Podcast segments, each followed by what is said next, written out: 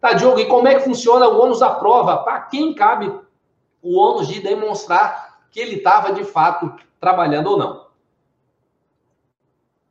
Ou à disposição ou não? Nesse caso, o ônus é do empregado, não é da empresa.